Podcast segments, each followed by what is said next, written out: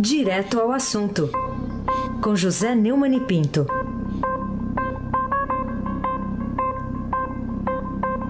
Oi, Neumani, bom dia. Bom dia, Raíssen Abac, o craque. Bom dia, Carolina Ercolim, tintim por tintim. Bom dia. Bom dia, Almirante Nelson e o seu pedalinho. Bom dia, Diego Henrique de Carvalho. Bom dia, Moacir Biasi. Bom dia, Clã Bonfim, Manuel Alice Isadora. Bom dia, melhor ouvinte, ouvinte da Rádio Eldorado. 107,3 FM, Raíssen Abac, o craque. Bom, Neumann, o presidente Bolsonaro teve alta ontem do Albert Einstein aqui em São Paulo, ficou internado no hospital por 17 dias, já está em Brasília e tem muito para fazer lá, né? Tem muito para fazer, porque, evidentemente, apesar dele ter, de certa forma, acompanhado, criado até uma crise, né? No último dia dele de internação, é, a coisa ficou meio paralisada. Houve muita fofoca, inclusive em relação ao vice, mas tudo fofoca é, absolutamente destrutiva. Né? E a principal das quais foi a produção artificial de uma crise com o secretário-geral da presidência da República, em Carolina Ercolim, tintim por tintim. Pois é, e você sabe que hoje é, é Valentine's Day, né, Neumani? Hoje é o dia ah, em que. É, hoje é o dia dos namorados nos Estados Unidos. É, um clima romântico, um clima né, de amistosidade, de, de bom relacionamento. Mas não é o que a capa do Estadão é, destaca hoje, falando aqui sobre desmentido por Bolsonaro, Bebiano diz que não sai. Vamos falar o que, que tem por trás dessa crise aí com o secretário da presidência aos 44 dias de governo. É, é, eu repito aqui o site antagonista que disse que é, o Bolsonaro não. A oposição é muito ruim, muito debilitada pelo eleitor. O eleitor não quis oposição, chutou a eleição. E aí o Bolsonaro transferiu para o governo três focos de crise. Os três filhos mais velhos dele. O Carlos, é, o, o Flávio Bolsonaro, deputado estadual da Alerj, se elegeu senador, transportou para o Senado uma crise na Alerj é, a respeito de uma suspeita de rachuncho com depósitos feitos por um ex-assessor chamado Fabrício Queiroz, amigo pessoal do Bolsonaro. Né? É, o Carlos Bolsonaro, eu avisei aqui, eu escrevi um artigo na página 2 do Estadão dizendo o Bolsonaro precisa exercer ainda antes de começar para valer o poder presidencial, o pátrio poder. O senhor Carlos Bolsonaro é vereador no Rio. Quer que ele... Olha, uh, o pior dessa história toda da crise do Bebiano, uma crise que não tinha menor necessidade, porque era só resolver o problema lá da denúncia em relação ao PSL ao fundo partidário. Até eu, eu dou aqui um palpite: não existe nada mais imoral, mais absurdo do que o fundo partidário. Porque qualquer coisa que se faça com o fundo partidário é menos imoral, menos criminoso do que a existência de um fundo em que o, eleitor é obrigado a pagar para os partidos fazerem campanha e fazer esse tipo de crise. Agora, o, o Twitter do Carlos Bolsonaro confessando que não deixou o pai um segundo lá no hospital confirma o que eu escrevi nesse nesse artigo do Estadão da página 2, dizendo claramente aquilo que se comenta no Palácio do Planalto. É, o Carlos Bolsonaro passa dia e noite ao lado do pai, não existe uma só audiência do Bolsonaro da qual ele não participe e até reunião de ministério. Acontece que uh, é, 58 milhões de brasileiros não elegeram os filhos do Bolsonaro, elegeram o Bolsonaro. O Bolsonaro foi eleito com uma, uma obrigação é, em relação a todos esses eleitores desde os fanáticos do mito até aqueles que votaram para derrotar o PT, e são muitos, para acabar com a, a, a perspectiva de um fim da Operação Lava Jato, que pintava em qualquer outro candidato suspeito que tinha na eleição, e para combater a violência, fazer a reforma da Previdência e liberalizar a economia. Agora, não pode ter um criador de crise como esse rapaz, que fica dia e noite ao lado do pai, não larga do lado dele, sentou do, no, no, no, banco de trás do carro presidencial e depois espalhou a lenda urbana que estava lá para evitar uma, uma, bala no pai, o que é, foi um captus diminúcio do general Augusto, porque o general Augusto Heleno, como secretário-geral do, do, secretário do Gabinete de Segurança Institucional, não podia deixar uh, o presidente andar no Rolls Royce é, com a perspectiva de levar uma bala. Então essa, essa desculpa do Carlos para ficar ao lado do pai dia e noite é uma desculpa que não tem sentido. Naquele artigo, eu repito agora o que disse hoje, se o Bolsonaro não quiser passar quatro anos governando, ou cinco, né, como quer aumentar para cinco e acabar com a reeleição, é, é, em paz, ele vai ter que fazer o que o povo queria. O que é que o povo queria? Flávio Bolsonaro no Senado. Agora, Flávio Bolsonaro não estava no Senado quando foram recolhidas as assinaturas para é, abrir a, a, a CPI da Lava Toga. Onde estava o Flávio Bolsonaro, que não assinou essa CPI?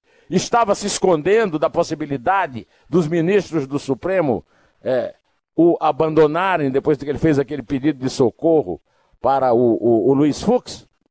O Carlos Bolsonaro cria uma crise atrás da outra, inclusive criando o constrangimento que é ele que escreve o, os, os tweets do pai e o pai não é, fica desautorizado a, a, a, contestar qualquer coisa que ele diga. É, o caso agora, por exemplo, né? É, essa crise do Bebiano, em que o Bebiano disse que conversou três vezes, não pelo telefone, mas pelo WhatsApp com o, o o Bolsonaro, o Carlos disse que era mentira, e o Bolsonaro disse que o seu secretário de, de é, geral da presidência é um mentiroso. Agora diz a manchete do Estadão, Bebiano disse que não sai. Aliás, vamos ouvir o próprio Bolsonaro dizendo que o, o, secretário que ele escolheu, que era o presidente do partido que o lançou à presidência, o, o Gustavo Bebiano, é um mentiroso. Em nenhum momento conversei com ele. Mentira, sabe por que é mentira? Porque eu determinei que a Polícia Federal investigasse. Eu poderia ter dado um telefonema para o Sérgio Moro, que eu sou chefe dele, mas jamais farei isso. Muito pelo contrário, determinei ao Sérgio Moro que, dentro da, da sua esfera de atribuição, se fosse possível investigar. E está sendo investigado. É isso aí. Quer dizer, até quando é, nós vamos ficar vendo isso, esse tipo de crise completamente artificial, uma crise. Não existe isso. Eu, não, eu tenho é, 52 anos de reportagem e nunca ouvi falar num regime político chamado filismo. É o que está acontecendo agora. E a solução é aquela que eu falei no artigo. O senhor Flávio Bolsonaro deveria estar no Senado para assinar a CPI é, da, da Lava Toga e deve estar trabalhando no Senado. Para isso ele foi eleito com 8 milhões de votos. O senhor Carlos Bolsonaro tem de voltar para o Rio, ficar na Câmara. Ele foi eleito vereador. Ou então renuncia o mandato e o, e o Bolsonaro assume que ele é o primeiro-ministro, aquele que participa de tudo da vida presidencial. E o Eduardo Bolsonaro vai para a Câmara, que a situação do PSL na Câmara não é nada confortável. Aí sem abaque, o craque. Tudo bem, o áudio aí que nós ouvimos da entrevista do presidente Bolsonaro à TV Record. Aliás, foi o trecho escolhido pelo Bolsonaro para twittar nas Twitter. redes sociais. Foi justamente esse trecho de uma entrevista trecho. de oito minutos que ele selecionou para colocar, colocar, em destaque no perfil. É isso. Mas vamos mudar de assunto, deixar um pouco a filiocracia de lado, né, Neumani? E falar da, dessa decisão aqui envolvendo o governo do estado, com apoio do governo federal, de transferir o Marcola e outros 21 líderes do PCC de presídios de São Paulo para presídios fe federais em outros estados. Como é que você vê isso? É, eu, inclusive, gravei um, uma, um comentário, Raiz, que está no Estadão Notícias desde 6 horas no podcast, que é mais acessado é, em matéria de notícia no Brasil. Né? É, o governo federal reconhece o poder, a força é, do PCC e o João Dória também, de forma ajuizada, adotou essa solução que é mandá-los para fora de São Paulo, enquanto que o Geraldo Alckmin e o seu secretário de Segurança à época, Alexandre de Moraes, que hoje é ministro do Supremo, é, é, ficavam dizendo que o PCC era lenda urbana, que era invenção da imprensa, enquanto o PCC aprontava. Quer dizer, essa é uma solução que pode ajudar a diminuir a comunicação entre o comando do PCC e os seus asseclas nas ruas. Uh, antes de eu entrar aqui, eu ouvi a, a leitura do, do, editorial do Estadão e eu vou pedir permissão uh, para você que começou a ouvir aqui agora o meu comentário para ouvir é, da minha própria voz, eu vou ler um, um o último parágrafo do editorial é, que trata do assunto A contenção do PCC é o título. Na penitenciária onde estavam presos até agora, os bandidos graduados do PCC continuavam a agir no planejamento e execução de seus crimes sem serem importunados pelas autoridades. Ou zombavam da incompetência das forças do Estado responsáveis por sua custódia, ou contavam com algum tipo de conivência. Inicia-se agora uma nova fase mais dura para os marginais e de esperança de dias mais tranquilos para a sociedade. Esperava-se que o aparato do Estado esteja preparado para identificar e impedir as eventuais represálias. E eu peço também que o Almirante Nelson toque aqui para nós o que o, o governador João Dória falou a respeito. O isolamento de lideranças é a estratégia adotada pelo governo federal e pelo governo de São Paulo para o enfrentamento e o desmantelamento de organizações criminosas. Todo o trabalho contou também com as ações da inteligência da polícia em conjunto com a Agência Brasileira de Inteligência ABIN. É isso aí. É, é uma decisão que corrige um grave erro cometido pelo Alckmin, que justifica, explica, como eu disse no meu comentário no Estadão Notícias, a fragorosa derrota que o ex-governador de São Paulo teve na eleição presidencial. Carolina Ercolim, tintim por tintim. Vale a pena, na sua opinião, Neumani, revogar aquela PEC da Bengala para tornar o perfil do Supremo mais conservador, né, trocando alguns ministros, é, abreviando a sua estadia ali no, no Supremo? como pretende a deputada Bia Kisses, do PSL do Distrito Federal? É, é, essa é a pretensão da, da, deputada, né? Que é uma deputada, aliás, muito ligada ao Bolsonaro e, e, e que tem muita força lá na, nessa intimidade da filiocracia bolsonariana. Né? O, o, agora não, não se deve revogar a PEC da Bengala para tornar o perfil do STF mais conservador. Se deve é, praticar um lava-toga, né? E o lava-beca, não é isso? É. Eu tenho comentado aqui, Carolina, sobre as omissões premiadas, que vieram junto com as delações premiadas. Eu comentei também sobre os advogados que enriqueceram com clientes que não têm como pagar porque estão com seus bens bloqueados. É o exemplo, por exemplo, dos advogados de Palocci. Na coluna de domingo no Globo, o Lauro Jardim disse que Palocci luta para pôr a mão em seu patrimônio de 70 milhões bloqueados pela Lava Jato. Quem é que está pagando essa conta de advogado? De onde vem esse dinheiro? O delator necessita de receita para manter o padrão obtido pela corrupção e pagar os advogados. Quem está patrocinando a conta dos advogados? Então, nós precisamos de uma lava-beca. Agora, antes da lava-beca, a lava-toga, como propõe o, o, o meu querido amigo o professor Modesto Cavalhosa. Para isso, o Flávio Bolsonaro tinha que entrar na lista dos 27 que pediam a CPI é, é, do, do, da Lava Toga e fugiu, né? Fugiu. Fugiu. Isso aí o, o papai não fala nada, né? Abac, o craque. O Neumann, a ANAC tomou uma decisão aí de suspender a empresa proprietária do helicóptero em que viajava lá, o Ricardo Boechat, caiu na segunda-feira, provocando a morte do jornalista também do piloto. E aí, sempre depois é que são tomadas as medidas no Brasil? É, eu. A cada hora eu mudo de, de, de, de dilema, né? Para trocar a ordem em progresso está sendo substituída na bandeira, né? É, agora, talvez o verso maravilhoso de Luiz de Camões, um verso bem profético a respeito, né? Agora é tarde, Inês é morta. Isso vale para a Agência Nacional de Aviação Civil ter suspendido é, a, a, a, empresa do proprietário do helicóptero que caiu segunda-feira e, e, a RQ, Serviços Aéreos Especializados, que é sediado em São Paulo e tinha como um dos sócios o piloto que morreu junto com o Boechat, o Ronaldo Quatrucci. A determinação incluiu a interdição de todas as aeronaves. Inclui também a, questão do, do, do, centro de treinamento do Flamengo, né? e que agora se estendeu a todos os clubes, pelo menos isso foi preventivo. Né?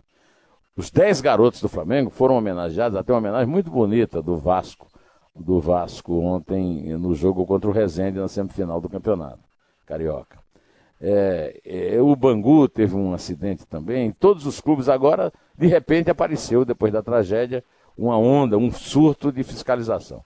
Isso não apaga o fato de que o CT, que foi a sede do, do da tragédia, que é o CT do Flamengo, é, funcione até hoje é, sem, sem alvará, né? E sem é, o laudo do Corpo de Bombeiros. Então, agora é tarde, Inês é morta, é que fica valendo para essas decisões tardias que não salvam vidas. Ah, Raíssen Abac, o craque. Desculpe, Carolina Ercolim, tintim por tintim. Desculpe, vou, vou eu mesma. Ó, é, vai tu, vai tu. Cara. Vamos falar do Hamilton Mourão? É, ele não tem dado muitas bolas dentro, mas ontem ele foi mais enfático, por exemplo, quando acha que não é o momento de se debater é, homofobia ou a criminalização da homofobia é, lá no Supremo Tribunal Federal, uh, mas também falou sobre reforma da Previdência. Na opinião do vice, deverá atingir a todos. O que, que você achou dessa fala e dessa previsão? Acho primeiro, que ele está certo quando reclama dessa invasão que o Supremo está fazendo da vida, é, da, da, atividade do Poder Legislativo. Todos esses temas que o, o, Supremo resolveu, começou ontem com a sessão que não terminou ainda, sobre a questão da criminalização da, da homofobia, lida também com aborto e outros temas que, inclusive, o Estadão fez uma página sobre essa é, tentativa de é, legislar sobre costumes do STF. Agora, em relação à Previdência, há uma notícia na primeira página do portal do Estadão que hoje o, o próprio presidente vai fazer a bola rolar. Espero que sim, e espero que seja como o Mourão disse. Todo mundo igual, quer dizer, acabar com o privilégio, acabar com essa história de é, é, marajás, sejam militares, civis, o que for. Eu aplaudo. Uh, aliás, eu, eu, ontem, Raíssa, eu participei de uma. É, uma eu, assisti uma palestra de Samuel Pessoa é, no auditório do Estadão, uma palestra assustadora sobre o, o, o estado das contas públicas e da economia brasileira. Uma palestra é, muito instrutiva, educativa, mas também apavorante. Raíssa Abac, o craque. Neumann, depois de todas uh, aquelas duas tragédias envolvendo a Vale, Mariana e Brumadinho, o que, que, você acha da ideia agora do secretário de Desestatização e Desinvestimento do Ministério da Economia de reprivatizar a Vale? É, falam muito em estatizar a Vale, porque alegam que na época que a Vale era estatal e ficava sob o comando né, do, do pai do Ike Batista, né, o Eliezer Batista, é, não havia esse tipo de acidente. A verdade é que o, o Salim Mata tem razão quando argumenta que a Vale ainda não foi privatizada porque os fundos de pensão detêm o controle da empresa.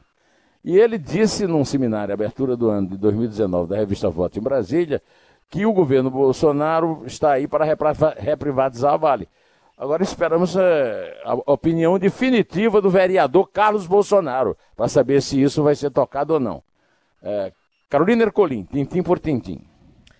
Bom, vamos falar sobre uma artista que deixou a gente aqui, vai deixar saudade, inclusive, na, na cena cultural brasileira. Estou falando da morte da Bibi Ferreira, uma mulher com muitos predicados, né? Atriz, cantora, diretora, dire... É, é, ela, ela, era de tudo, né? Ela era, dançava, enfim, é uma, uma artista completa que, que pode deixar, é, vai deixar muita saudade, né, Neone? Eu conhecia a Bibi pessoalmente porque eu era amigo pessoal do, de um dos oito maridos dela, o Paulo Pontes. E a Bibi tinha um talento. A Bibi foi. O Arthur Chechel diz isso no Globo e é verdade. Era a maior atriz da história do teatro brasileiro. Ela estreou no palco bebê com vinte e poucos dias. O pai dela, que eu vi atuando numa, é, numa peça que foi um dos maiores sucessos é, da história do, do, do, teatro no Brasil, né? É, o Procopio Ferreira, é, a pôs no palco, ela também era filha de uma corista argentina, e, e, e eu até brincava, porque o Rui Castro, quando conta na biografia da Carmen Miranda, conta que Carmen Miranda, adolescente, era amiga da adolescente Abigail Ferreira, Bibi, né? Na Praia da Urca. Eu frequentava a casa dela de madrugada, lá eu ia com o Paulo Pontes é, para os debates do Teatro Casa Grande e depois de lá nós íamos para Florentina, lá na, no Fiorentina, lá no Leme, e terminávamos a noite com a, a cozinheira da Bibi fazendo feijoada ou rabada para nós lá. Um, recentemente eu fui a um espetáculo dela e fui cumprimentá-la na, na coxia.